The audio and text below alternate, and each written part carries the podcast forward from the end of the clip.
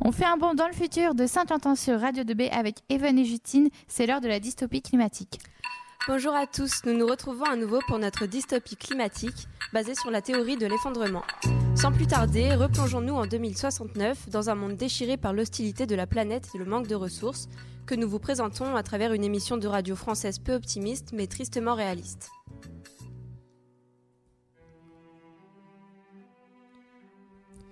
En France, les citoyens de la région PACA et d'Occitanie subissent toujours de sévères restrictions d'eau et voient leur culture s'amoindrir en cette période de forte chaleur.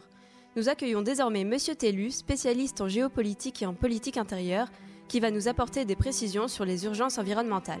Tout à fait, Justine. À Nîmes, dans le Gard, la température n'est pas descendue en dessous de 40 degrés depuis 11 jours. Le ministère de la Santé a donc décidé de puiser dans les réserves nationales d'urgence en eau et en énergie pour garantir la sécurité des habitants et aussi pour sauver les cultures de vignes et de blé qui sont indispensables pour l'autonomie alimentaire de notre pays. Dans l'actualité également, la politique sur le nucléaire refait surface après un grave accident lors du transport de déchets radioactifs près du complexe de Dampierre en région centre. Une fuite dans le système de transfert des déchets de leur lieu de stockage vers leur, véhicule de transport a fait trois morts parmi les employés étant sur les lieux dans les 6 heures qui ont suivi leur exposition. Dans la panique, un membre du personnel a effectué une mauvaise manœuvre, ce qui a entraîné une chute des barils maintenus par les robots et aggravé la situation. On compte 8 membres du personnel dangereusement exposés aux radiations. L'équipe du ministère de l'écologie chargée du nucléaire a prévu la fermeture définitive du lieu pour des raisons de sécurité, tandis que les scientifiques craignent que cette catastrophe ait de terribles répercussions sur les écosystèmes locaux. Cette mauvaise nouvelle a également ravivé l'affaire de la route du nucléaire qui met en doute la sécurité de nombreux Français. Rappelons que cet immense réseau, reliant toutes les centrales nucléaires françaises à une même route réservée et gardée par l'armée, mène à la, la base spatiale européenne en Allemagne. Cette base permet le lancement des fusées transportant les déchets radioactifs vers Mars, qui est devenue la poubelle de la planète Terre suite à la crise de la gestion des déchets en 2058. La route du nucléaire représente donc un potentiel danger pour l'écosystème, puisqu'elle est régulièrement traversée par les véhicules porteurs de substances hautement radioactives, mais pose également problème aux communes se situant autour de cette route. Les récents recensements médicaux ont démontré que depuis la mise en service de cette fameuse route, le nombre de cancers et de décès à la naissance avait été multiplié par 3. Cette mauvaise nouvelle a également ravivé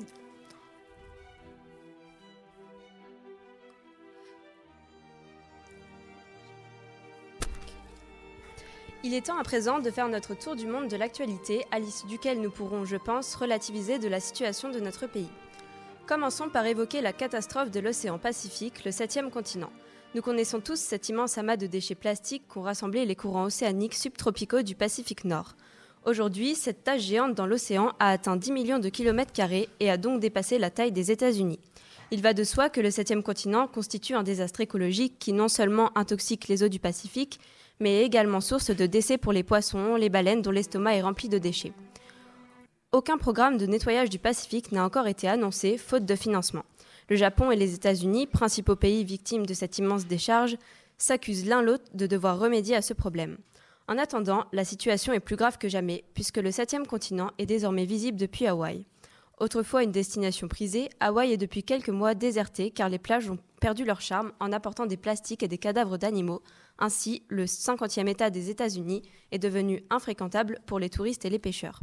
L'archipel n'est pourtant pas le seul site naturel dégradé. C'est aussi le cas en Australie, en Malaisie. En Australie, exactement. Rappelons que la barrière de corail d'Australie nous a quittés il y a quelques mois, du fait du réchauffement alarmant de la température de l'eau. Cela représente des dizaines de milliers de coraux et d'animaux marins disparus. Cette merveille naturelle habitait 134 espèces de requins et de raies, des tortues, des milliers de poissons, sans compter toutes les plantes aquatiques. Néanmoins, le réchauffement de l'eau n'est pas la seule cause de disparition de la biodiversité, puisque la célèbre jungle de Bornéo, totalement rasée pour l'agriculture intensive et l'élevage, abritait 15 000 espèces de plantes, mais aussi des ours, des panthères et les orang-outans, aujourd'hui complètement disparus de notre monde.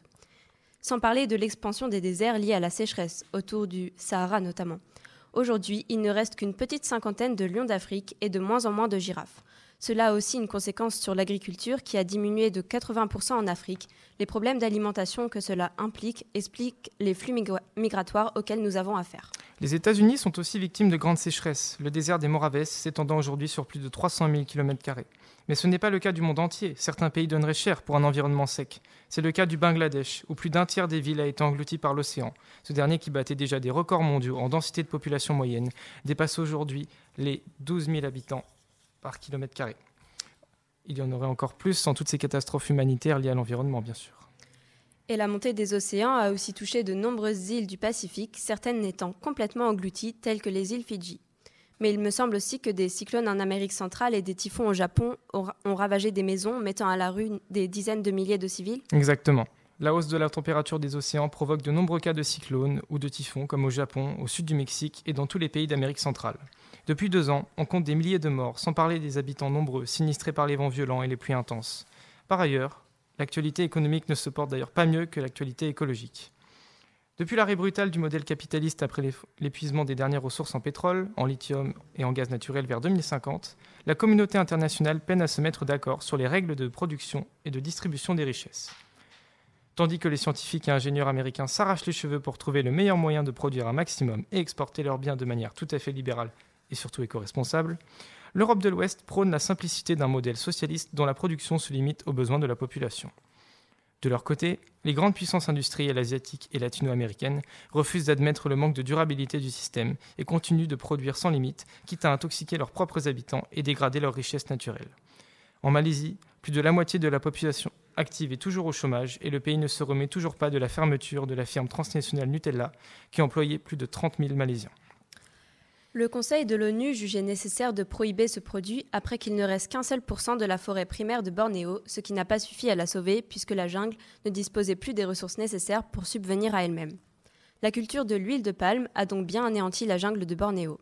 Cet événement ayant, avait suscité l'indignation mondiale du fait de la disparition complète des orangs-outans.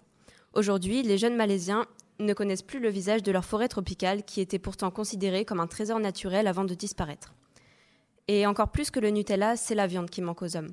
L'agriculture intensive ayant dévasté les sols, les élevages continuent de se raréfier partout autour du globe. Les tensions entre le bloc productiviste et le bloc altermondialiste s'aggravent et ce sont désormais les importations de bétail provenant de Chine et d'Argentine qui risquent de disparaître dans toute l'Asie du Sud-Est et les îles du Golfe du Mexique. Ces deux puissances agricoles font pression sur l'Occident et savent que la fin de ces importations plongerait les pays pauvres dans une crise alimentaire. La distribution de protéines animales est déjà rationnée à raison de 100 grammes de viande blanche par personne et par semaine, une dose bien trop faible pour subvenir aux besoins des habitants, notamment les adolescents. Faut-il craindre un affrontement indirect sur les échanges de produits de première nécessité, Even Ce n'est malheureusement pas inenvisageable. Nous savons que depuis la reconfiguration de 2045, plusieurs nations ont choisi l'autosuffisance comme moyen fiable de ne pas sombrer dans la crise. Mais l'emplacement géographique ou le climat trop aride, trop pollué de, de certains pays les pousse à la dépendance les uns des autres. C'est par exemple le cas en Iran, un pays au climat si sec que malgré sa grande superficie, il a besoin d'importer du riz et du bétail depuis l'Inde. Si un conflit venait à éclater entre ces deux pays, notamment en raison de leurs différends religieux, les citoyens iraniens pourraient craindre la famine. Même les habitants de pays fournis en nutriments divers ne sont pas, ne sont pas épargnés, car le prix des aliments de base ne cesse d'augmenter. Un kilo, de, de, pommes de terre coûte désormais 3,70$ en moyenne aux États-Unis, tandis qu'une tonne de maïs coûte 402 dollars. Dans certains États comme le Mississippi, la Louisiane, le rationnement est symbolique, puisque la plupart, la plupart des ménages n'ont pas de quoi se procurer la quantité maximale autorisée. Après ce lourd résumé de l'actualité, nous finirons avec un peu de légèreté en nous penchant sur l'une des dernières prouesses architecturales et urbanistiques venant tout droit de la frontière scandinave. Bonne idée, Justine. Depuis l'effondrement de notre système, ces pays sont ceux qui ont le mieux géré les multiples crises grâce à leur préparation anticipée de la transition écologique. Ils ont adopté un modèle économique neutre en carbone, anti-plastique, prévenu grâce à l'éducation les générations futures des enjeux du XXIe siècle, et sont aujourd'hui de véritables oasis de paix sociale et de stabilité, enviées par toute l'Europe. Notons d'ailleurs que l'archipel de Svalbard en Norvège est également devenu un puissant symbole de la détresse climatique lorsque la fonte des glaces a englouti la ville de Longyearbyen et condamné ses 2000 habitants à l'exil vers le continent. Naturellement, le visa pour ces pays est presque inaccessible, mais chaque année, la coalition scandinave autorise l'accueil d'une poignée de nouveaux émigrés, venus de différents pays de l'hémisphère nord qui se retrouvent piégés par la montée des eaux. Hier soir, des images de la télévision suédoise nous sont parvenues d'un projet de ville verte totalement inédit, une capacité d'accueil de plus de 75 000 habitants, situé le long de la mer du Nord. Le modèle de composition de Fratmid, de son nom qui signifie futur en suédois, diffère du schéma classique centre-ville, banlieue, périphérie. Il se base sur plusieurs îlots de commerce et de zones d'emploi qui sont complémentaires. L'un peut par exemple constituer le pôle agricole et un autre le pôle médical. Ces écoquartiers sont reliés par des systèmes de transport en commun électriques puisant leur énergie des hydroliennes et des centrales de recyclage de la biomasse et du plastique provenant des conteneurs britanniques. Les ressources en eau proviennent d'un tout dernier système neutre en carbone de dessalement de l'eau de mer qui permettrait, si cette méthode était mondialement adoptée, et à très moindre mesure, de pomper une partie du débordement de l'océan glacial arctique. Enfin, notons aussi que le complexe est entièrement autosuffisant et doté de nombreux parcs naturels visant au bien-être de la population, un luxe de nos jours. Les autorités norvégiennes ont même intégré plusieurs espèces animales emblématiques de leur pays. Les promeneurs pourront donc admirer des grands rennes de l'Arctique, quelques aigles pêcheurs et même des baleines pendant les saisons froides, si on peut encore les appeler ainsi. Et la coalition scandinave fait preuve de sa générosité en offrant cette ville à ses réfugiés islandais, qui sont pour l'instant au nombre de 52 000. Cette décision est le résultat de la politique de solidarité mondiale pour la construction du monde de demain, appliquée par la Suède depuis plusieurs décennies désormais.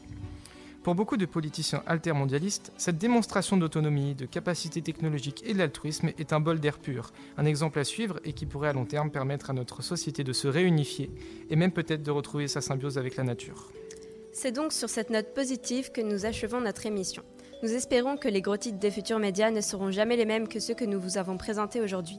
Il n'empêche que chaque élément du scénario est inspiré de faits d'actualité, tant pour le septième continent que pour les migrations climatiques de masse. En tant qu'individu, nous vous remercions d'avoir pris le temps de nous écouter. Ce fut pour nous une occasion unique. Et surtout, nous voudrions vous appeler à surveiller votre impact personnel sur l'environnement, à penser à vos futurs enfants et même à vous, qui serez sûrement toujours là dans 30 ans. Car avoir des conditions de vie respectables et être libre est notre droit à tous. C'est peut-être même notre droit le plus cher. Notre planète telle que nous la connaissons, qui nous a tant donné, est en danger. Les espèces animales qui fascinent l'homme depuis des millénaires, les espèces végétales qui nous ont apporté des remèdes et de quoi nous chauffer, sont nombreuses à bientôt appartenir au passé. Les maux actuels de notre monde, comme la guerre, la pauvreté ou les inégalités, ne peuvent que s'aggraver si le grand navire sur lequel nous vivons tous se met à tanguer ou si sa coque se brise soudainement. Nous pouvons donc assister à cette catastrophe, voire y participer, ou nous lever tous ensemble pour la réduire en une simple évolution, comme les humains en ont déjà connu.